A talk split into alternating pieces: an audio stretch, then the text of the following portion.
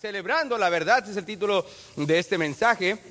Es el último que vamos a ver por, lo, por este tiempo. Ya estaremos hablando, por supuesto, de la verdad de la palabra de Dios de otra manera, pero en esta ocasión, hermanos, vamos a hablar acerca de celebrando la verdad. Y lo encontramos en Primera de Juan, capítulo 5, el versículo 20. Primera de Juan, capítulo 5, versículo 20. Enrique, ¿me ves allá arriba, por favor? Dime si está funcionando esto. ¿Sí está? Ok, bien, gracias. Para aquellos que nos visitan a través del el servicio en línea, sean todos bienvenidos. Eh, los versículos estarán siendo proyectados en su pantalla. Celebrando la verdad. Primera de Juan 5:20, la palabra dice así.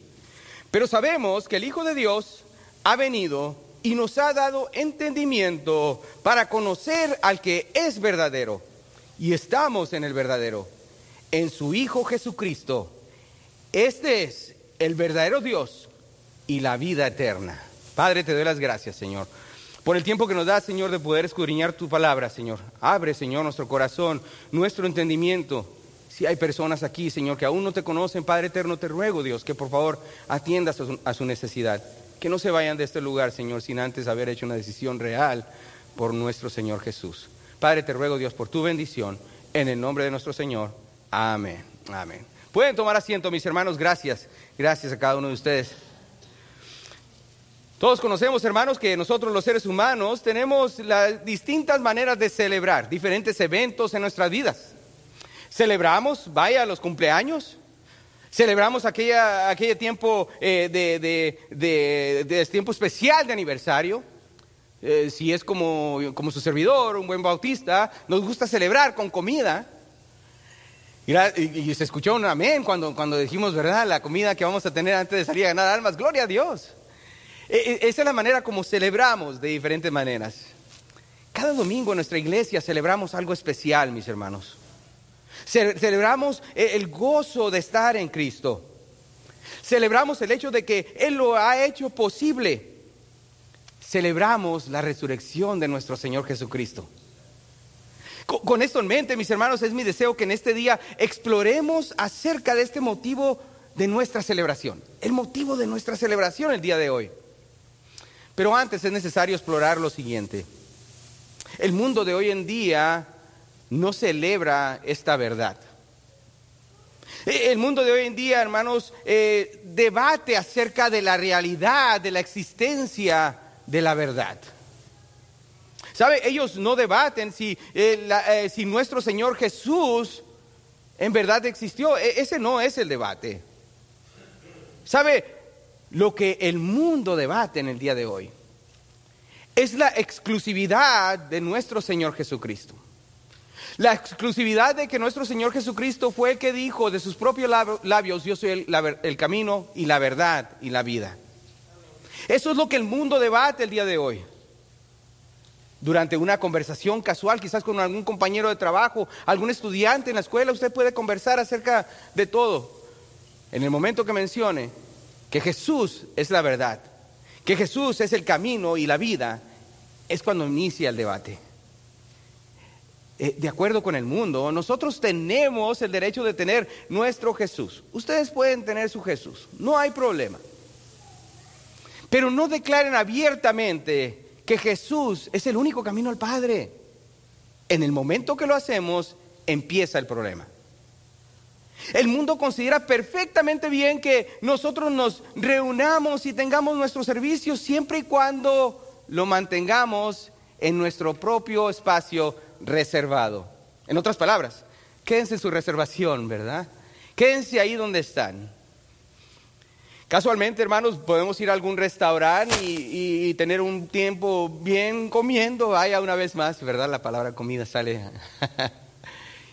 Pero en el momento de salir del restaurante, hay, muchos restaurantes que tienen este letrero que dice eh, no, no comida o bebida más allá de este punto. ¿Han visto esos letreros? En, inglés, no, no don't drink beyond this point. ¿Han escuchado eso? ¿Lo han visto? ¿verdad? Cada uno de ustedes han tenido la experiencia de ver este, este tipo de letreros. Es como si el mundo nos dijera, ¿sabe qué? Está bien, quédense dentro de su reservación, ustedes hablen de Jesús todo lo que quieran aquí en este lugar, pero no hablen de Jesús más allá de este punto. Saliendo de aquí, no lo mencionen. Es interesante cómo el mundo lo ve de esta manera. Y lo que estaremos viendo en esta tarde confronta este problema. Solo observe conmigo las, las, dos primeras palabras de nuestro texto en esta tarde. Dice la palabra en el versículo 20, una vez más, regresando al texto bíblico, dice, pero, ¿qué dice? Sabemos. Aquí el apóstol se dirige tanto a los hombres como mujeres que están convencidos de que Jesús de Nazaret es completamente el verdadero Hijo de Dios. Estos hombres y mujeres fueron eh, aquellos que tenían más allá de, la, de que estaban convencidos, más allá de la duda razonable de que aquel Jesús, hijo de José y María, Aquel Jesús que los hermanos carnales y hermanas carnales estaban entre ellos. Estas personas estaban convencidas de que este Jesús era más que un hombre. Muchos de ellos lo vieron crecer, muchos de ellos lo conocieron en su, en, su tiempo, el tiempo terrenal en el cual estuvo aquí en su ministerio. Muchos de ellos lo vieron siendo ser acusado y más adelante crucificado. Pero más allá de esto, muchos de estas personas lo vieron resucitado. Ellos estaban convencidos que Jesús es el Hijo de Dios. Observe lo que dice la palabra en nuestro texto en esta tarde. Pero sabemos que el Hijo de Dios ha venido y nos ha dado entendimiento para conocer al que es, ¿qué dice? Verdadero. Y estamos en el verdadero, en su Hijo Jesucristo. Escuche bien la siguiente declaración. Este, dice el, el, resto del versículo, este es el verdadero Dios y la vida eterna. ¡Wow! Qué claridad de versículo, hermanos. Esta tarde estaremos celebrando esta verdad.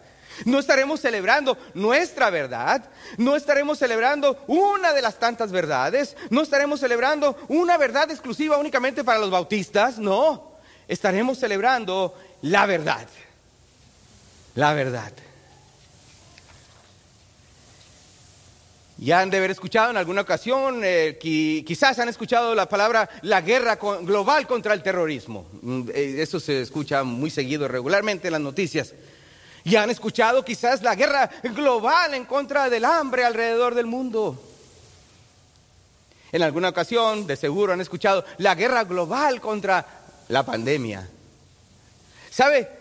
Pero nada de eso es comparable a la guerra global contra la verdad. ¿Sabe? Esta es una guerra que inicia, y usted se preguntará, ¿dónde es que inicia esta guerra? Pastor, ¿de cuál guerra está hablando usted?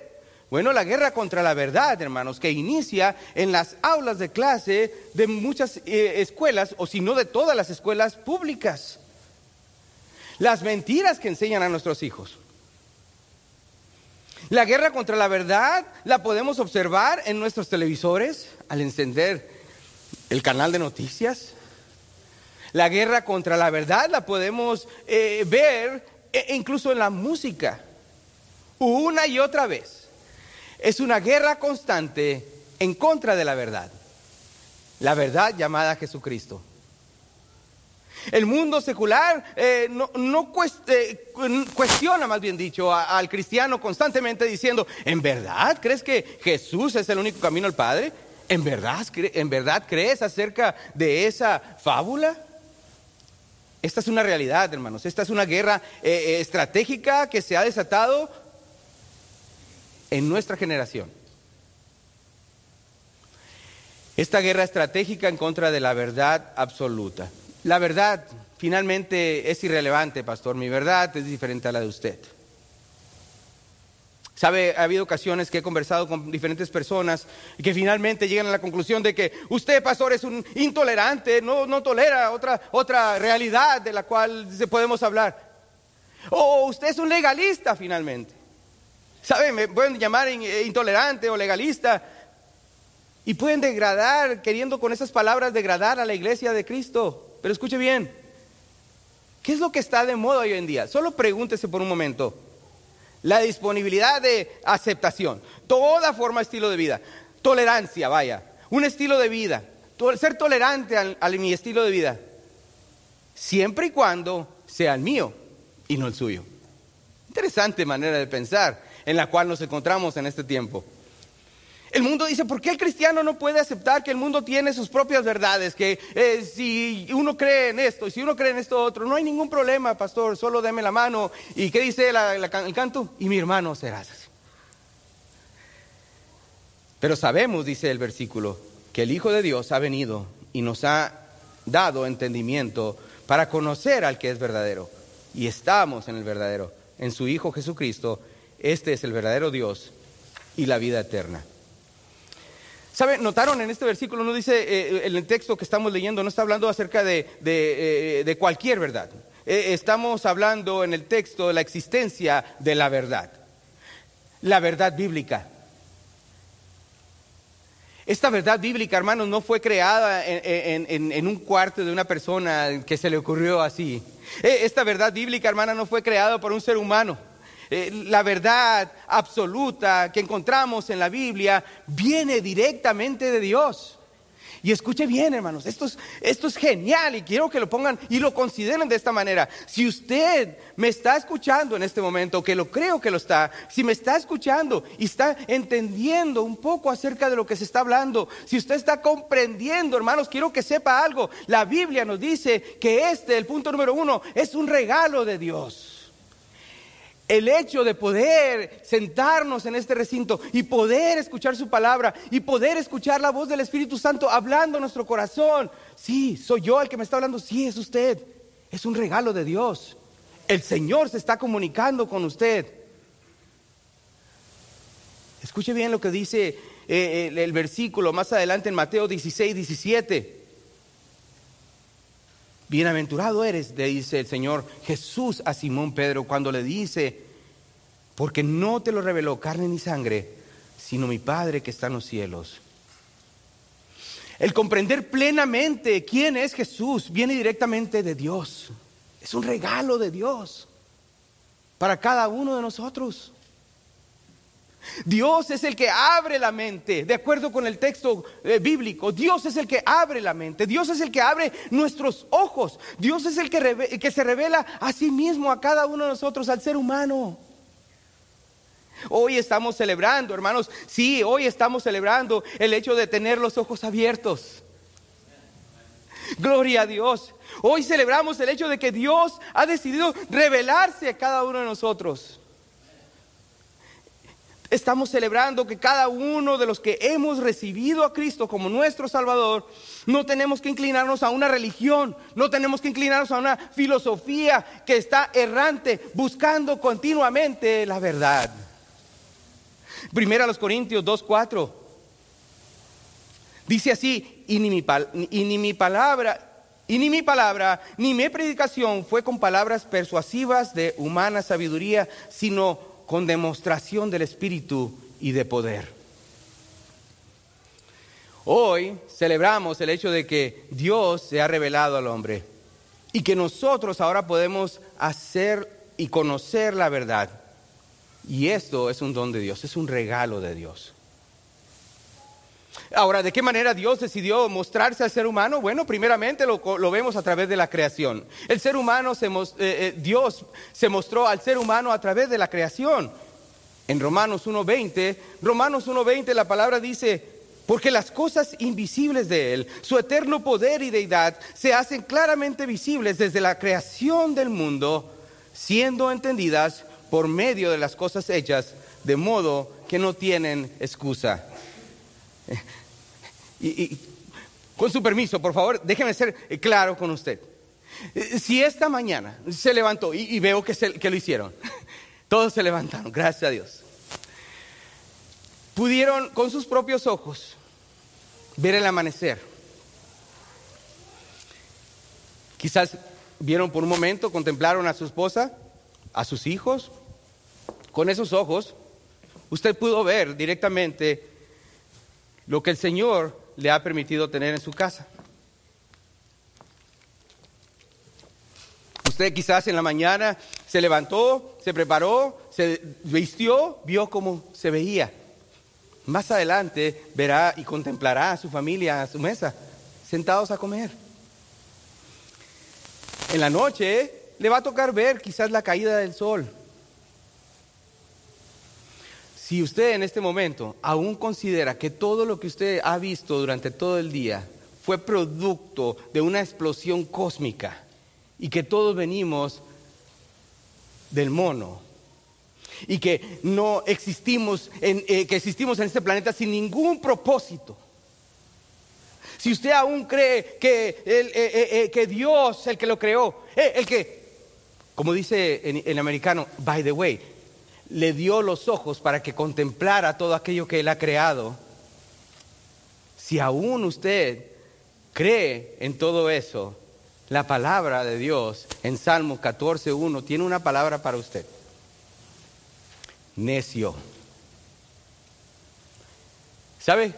La palabra necio es una palabra quizás que puede ser un tanto fuerte, pero la, la definición hebrea de la palabra necio es una persona sin sentidos sin sentidos. El día de ayer, en la clase de discipulado, estábamos hablando acerca de los sentidos. ¿Se acuerdan, mis hermanos? Estuvimos hablando extensamente acerca de los... ¿Cuántos sentidos son, hermanos? Ayúdenme.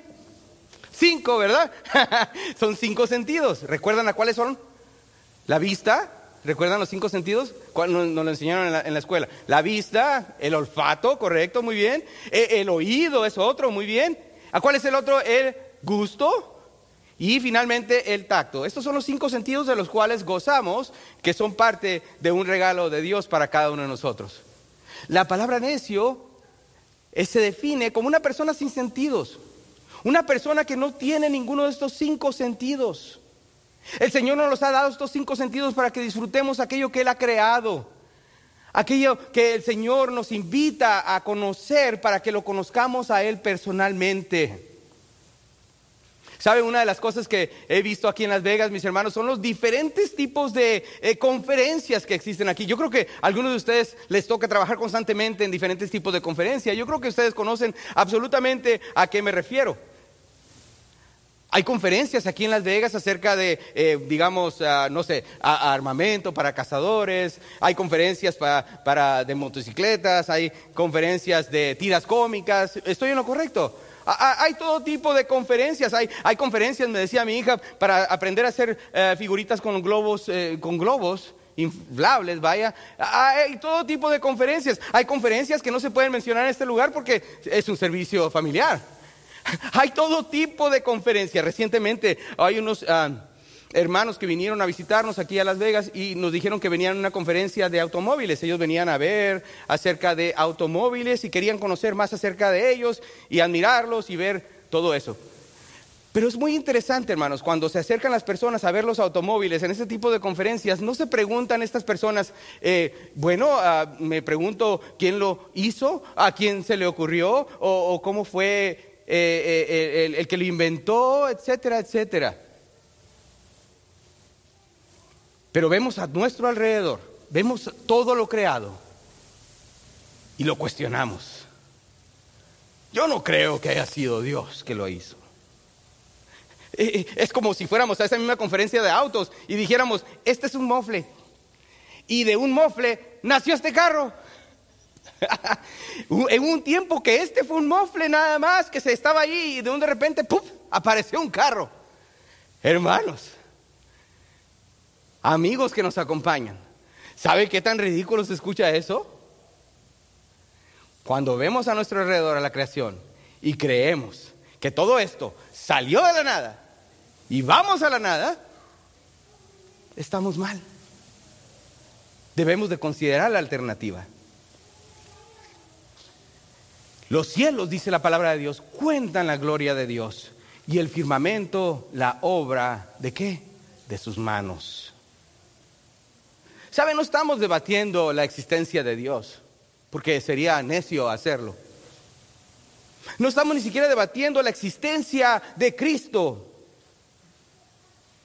No estamos debatiendo si hubo un hombre realmente que caminó en estas polvorientas calles de Israel que se llamaba Jesús de Nazaret. Lo que el día de hoy se debate es si Jesús es verdaderamente el único camino al Padre. Si Jesús realmente resucitó al tercer, día, y sabe si lo hizo. Y sabe que el día 23 de enero del año 2022, en el cual nos encontramos el día de hoy, Él se encuentra vivo, sentado a la diestra del Padre, intercediendo por cada uno de aquellos que lo han recibido como su Salvador. Gloria a Dios. Dios no solo se ha manifestado al ser humano a través de la creación, sino también se ha revelado a través de su palabra. 66 libros que tenemos en nuestra mano, mis hermanos. 66 y cada uno de ellos ha sido preservado, preservado por Dios mismo para que nosotros le conozcamos en nuestro propio idioma, en inglés o en español o en francés o en cualquier otro, eh, portugués. El Señor ha preservado su palabra y en Lucas 21, 33 nos dice, el cielo y la tierra pasarán, pero mis palabras no pasarán. Usted sabe que ningún otro manuscrito en la historia de la humanidad ha sido atacado como ha sido atacado la Biblia. La gente no cuestiona, mis hermanos, si un Augusto César eh, existió. La gente no cuestiona si Nerón existió. La gente no cuestiona si Shakespeare o, en el idioma español Cervantes existió. De hecho, hay solo unos cuantos manuscritos que hablan de ellos. Pero cuando se trata de la Biblia, hay 5.500 manuscritos que nos dicen cada uno de ellos de la veracidad de la palabra de Dios. Y cada uno de ellos han sido cuestionados y ninguno de ellos ha sido comprobado que sean falsos. Gloria a Dios. Gloria a Dios. Este libro ha cambiado las vidas de personas por cientos y cientos de años. Dios mismo ha bendecido este libro llamado la Biblia. Dios se ha revelado al hombre a través de su creación, a través de su palabra y también se ha revelado a través de su Hijo Jesucristo. En Hebreos, vamos a Hebreos. Hebreos capítulo 1, versículo 1 al 3. Dice la palabra, Dios habiendo hablado muchas veces y de muchas maneras en otro tiempo a los padres por los profetas, en estos postreros días nos ha hablado por el Hijo a quien constituyó heredero de todo y por quien asimismo hizo el universo, el cual siendo el resplandor de su gloria y la imagen misma de su sustancia, y quien sustenta todas las cosas con la palabra de su poder, habiendo efectuado la purificación de nuestros pecados por medio de sí mismo, se sentó a la diestra de la majestad en las alturas. Hace ya más de dos mil años, en el cumplimiento del tiempo, nació un niño. Nació un niño en el vientre de una virgen creció en la casa de un carpintero llamado José, su mamá, María, sus hermanos, con él. En el cumplimiento del tiempo inició su ministerio y finalmente fue bautizado y crucificado. Lo que celebramos el día de hoy es el método tan extraordinario que Dios escogió para comprobar que Jesús era quien dijo ser, el unigénito Hijo de Dios. ¿Y cómo lo hizo?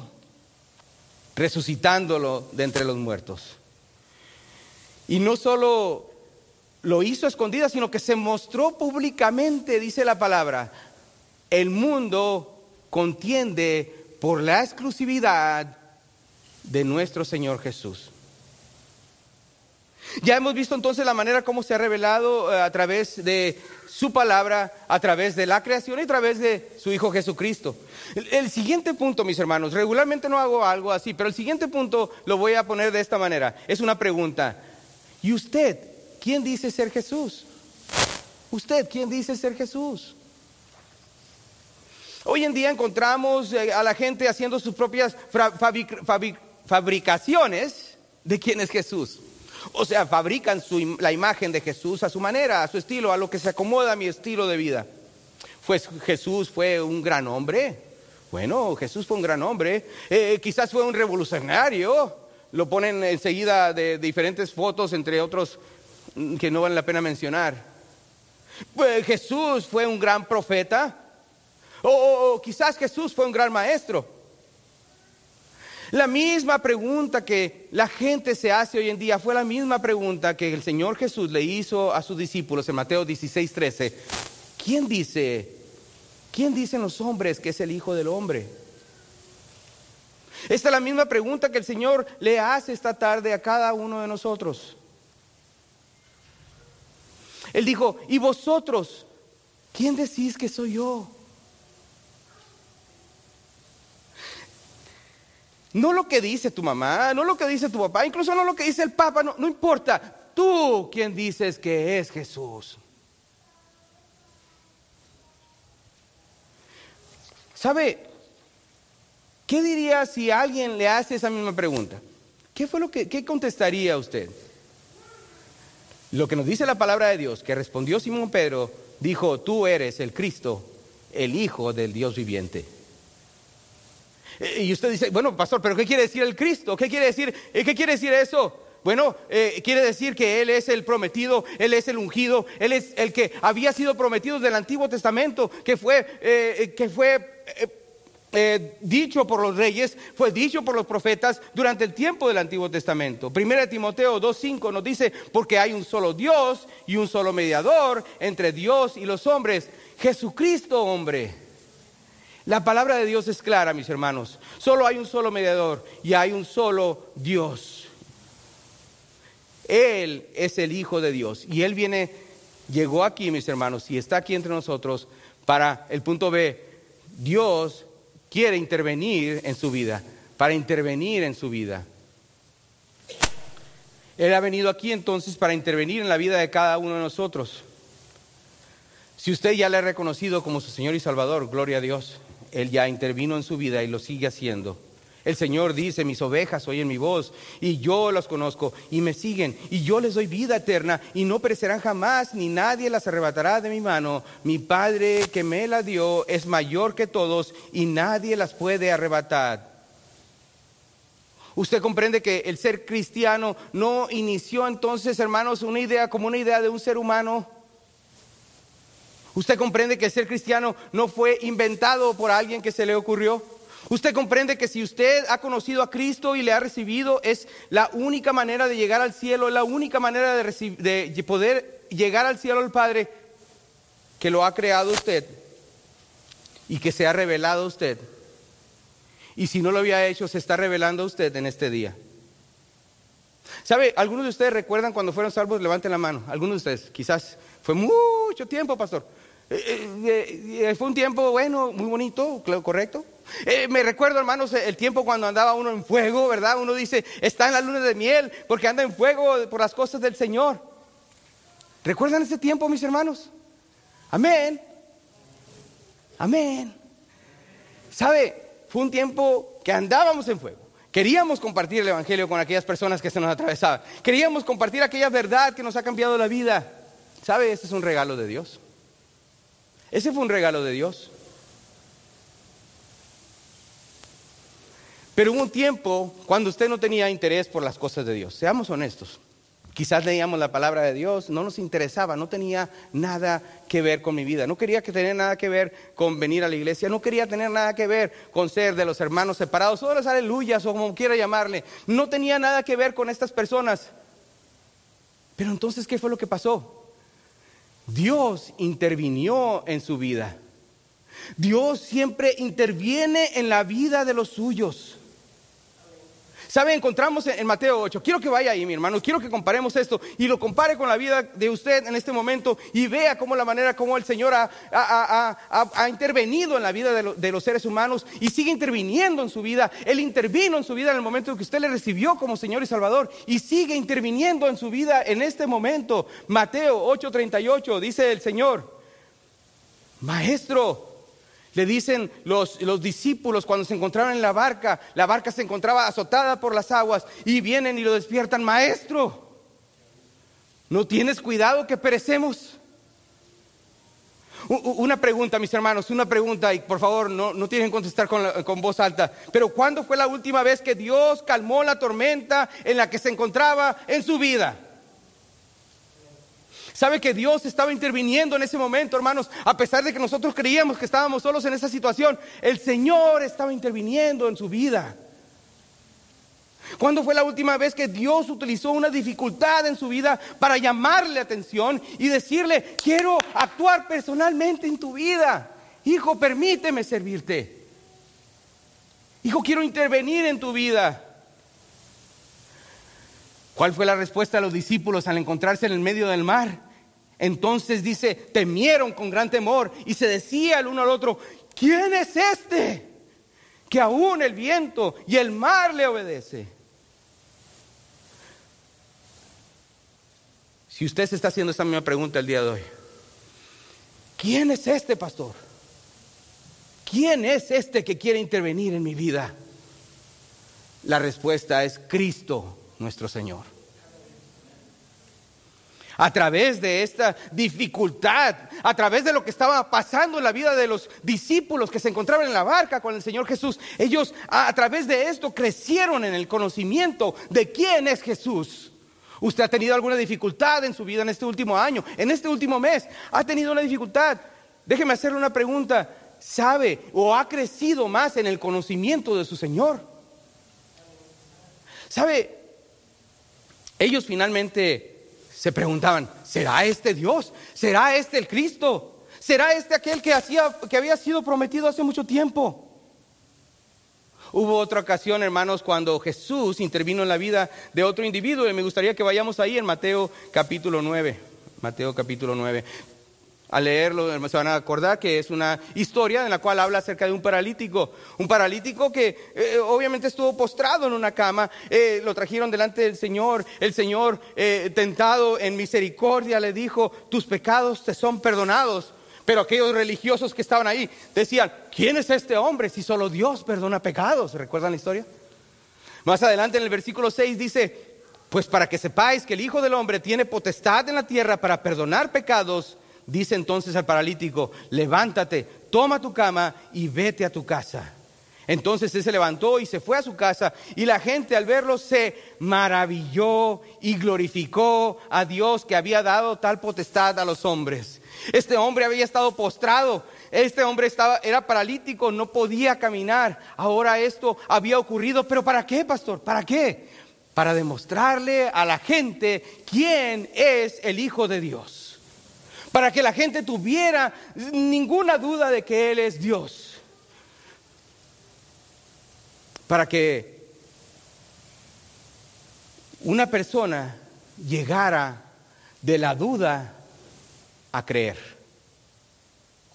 ¿Sabe? Había judíos en este lugar que sin duda entendían el significado de su pecado Sabían que, eh, eh, que, sus iniquidades les separaban de Dios. Eh, estos judíos religiosos sabían que las consecuencias de su pecado eran la muerte. Sabía que el pecado los separaba de Dios, que las consecuencias de transgredir la ley eran malas y finalmente ellos sabían que solo Dios podía perdonar pecados, porque tenemos un Dios que es tardo para la ira y lleno de misericordia. Wow, gloria a Dios. El mundo en el cual vivimos dice, qué bueno que crees eso, qué bueno. Quédense dentro de su reservación, ustedes canten, entonen los himnos, pero no trates de imponer estos estándares en mi vida. El mundo de hoy dice, está bien si tú quieres vivir una vida heterosexual, pero no trates de imponerte estos estándares a mi vida. Este es el mundo en que vivimos.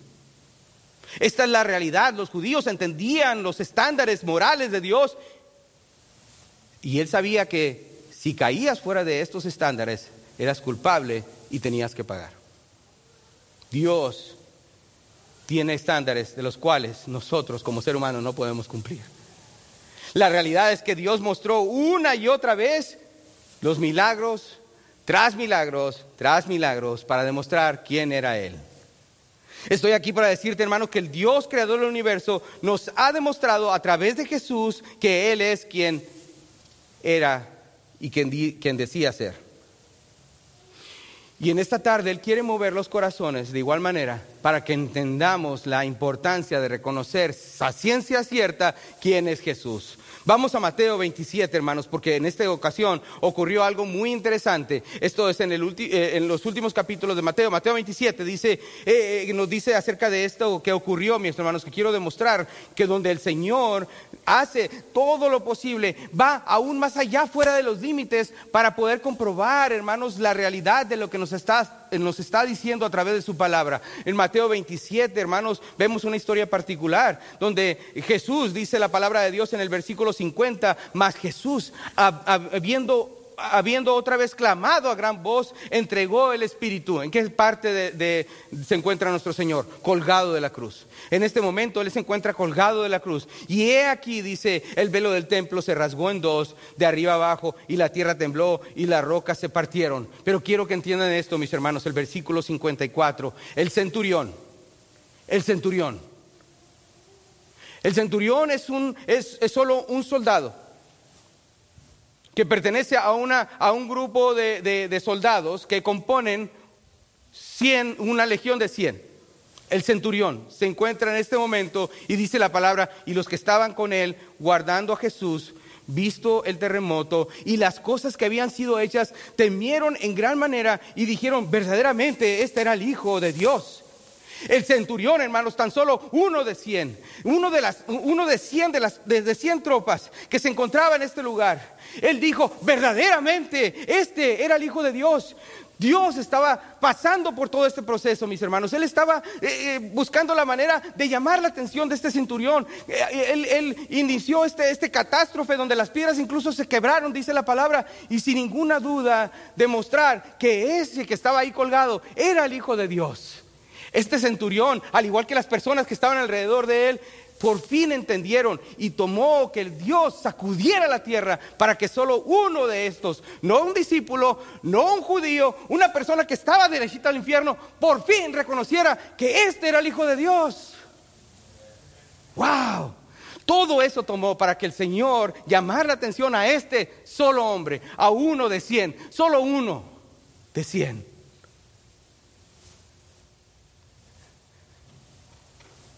Después de la muerte de nuestro Señor, aún las mujeres, no creyendo acerca de la deidad de nuestro Salvador, fueron, como nos dice en Lucas 24, versículo 1, nos dice que el primer día de la semana, muy de mañana, vinieron al sepulcro. ¿Eh? Muy de mañana. Vinieron al sepulcro, trayendo las especies aromáticas que habían preparado y algunas otras mujeres con ella. Ellas estaban esperando entonces encontrar el cuerpo de, eh, en la tumba de nuestro Señor. E, ellos se encontraron en su lugar, ellos encontraron la piedra que había sido removida y al entrar se percataron de que el cuerpo de nuestro Señor ya no estaba ahí. ¿Sabe? Algunos que aún son escépticos en este momento, en este día y quizás en este recinto, hermanos, podrían decir, bueno, pastor, pero eso fue una fábula. Y, permítame, permítame apelar a, su lógica por un momento, por favor. Eh, si, si, esto hubiera sido así, mis hermanos, eh, si esto hubiera sido tan solo una fábula, en el momento de que el rumor empieza a correr a través de la ciudad de Jerusalén, de que Cristo había resucitado, en el momento de que, de que las personas empezaron a, a, decir, ¿será cierto? ¿Será cierto de que Él es el Mesías? ¿Habrá venido en realidad? ¿Será Él el que fue crucificado? En ese momento la lógica me dice a mí que si yo voy y busco el cuerpo, ¿qué es lo que voy a hacer con él? Lo voy a exhibir públicamente. ¿Y saben qué? Voy a destronar esta idea de, ser cristiano, porque eso es una fábula nada más. ¿Sabes? Si así hubiera sido, créanme mis hermanos, hubieran encontrado el cuerpo de nuestro Señor donde hubiera sido, lo hubieran puesto en público para que la gente no creyera acerca de la resurrección. Pero ¿saben qué? No encontraron el cuerpo, no encontraron el cuerpo en la tumba. ¿Por qué? Porque ya había resucitado. ¿Por qué buscas entre los muertos al que vive? El rumor, hermanos, los hubiera llevado a que hicieran algo extraordinario, buscar la manera como destronar a este nuevo movimiento que se llama cristianismo, pero no lo pudieron hacer. El mismo Señor Jesús declaró, nadie, hablando de su vida, me la quita, sino que yo de mí mismo la pongo tengo poder para ponerla y tengo poder para volver a tomar. Este mandamiento recibí de mi Padre. La muerte ha sido derrotada. Gloria a Dios.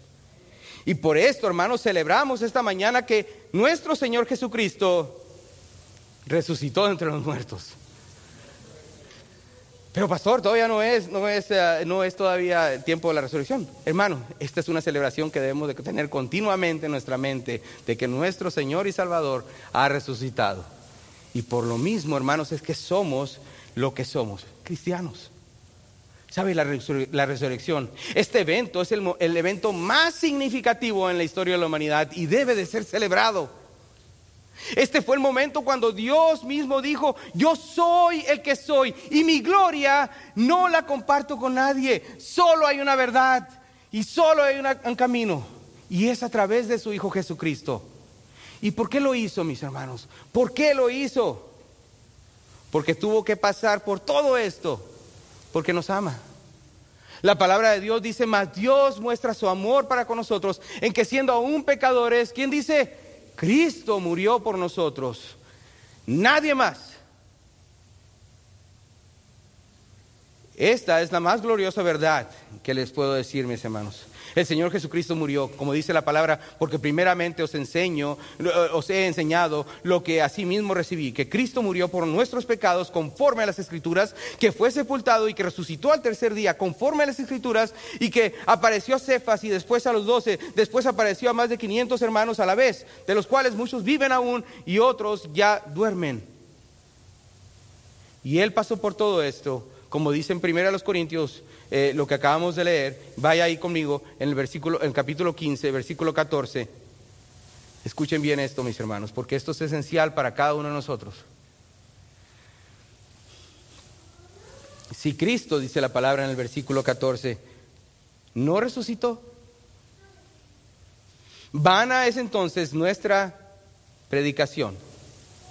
Vana es también nuestra fe.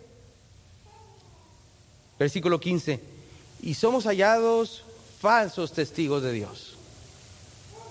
Porque hemos testificado de Dios que Él resucitó a Cristo, al cual no resucitó. Si en verdad los muertos no resucitan, porque si los muertos no resucitan, tampoco Cristo resucitó. Y si Cristo no resucitó, vuestra fe es vana, aún estáis en vuestros pecados entonces también los que duermen, los que durmieron en Cristo perecieron. Si en esta vida solamente esperamos en Cristo, somos los más dignos de conmiseración de todos los hombres. Wow. Si la resurrección de Cristo no es verdad, somos, mis hermanos, los más dignos de conmiseración. Pero ¿saben qué? Cristo resucitó. Y por eso, mis hermanos, debemos de compartir esa verdad. Porque si no, es mentira.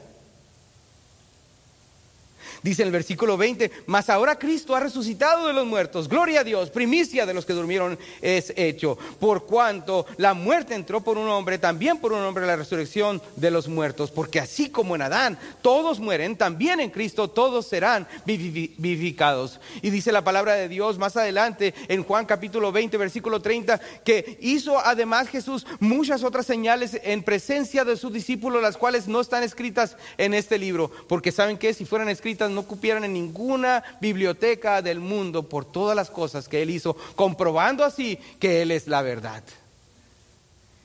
Cristo, mis hermanos, es el camino y la verdad y la vida. Y le voy a agregar esta parte, cueste lo que le cueste. Que las personas no crean. Mi hermano, el día de hoy el Señor ha hablado por medio de su palabra. ¿Qué va a hacer con esa verdad? ¿Qué va a hacer con esa verdad? ¿Hará una decisión? Oremos, Padre, te doy las gracias, Señor. Gracias por tu verdad.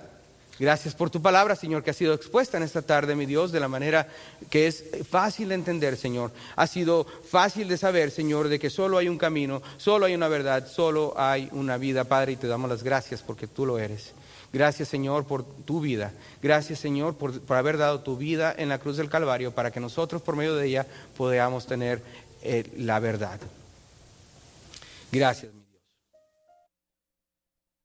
Gracias por habernos acompañado en esta tarde. Esperamos que el mensaje haya sido de bendición. Recuerde de seguirnos a través de los medios sociales de Facebook, al igual que nuestra página electrónica de experienceliberty.com. Si se encuentra en la área de Las Vegas, Venga, acompáñenos. Estamos localizados en el 6501 al oeste de Lake Mead Boulevard, aquí mismo en Las Vegas, Nevada. Tenemos servicios a la 1.15 los domingos, al igual que estudio bíblico a las 5 de la tarde. También tenemos estudios separados en grupos de conexión los miércoles a las 6 y media. Gracias por habernos acompañado. Esperamos verle por aquí muy pronto. Que Dios le bendiga.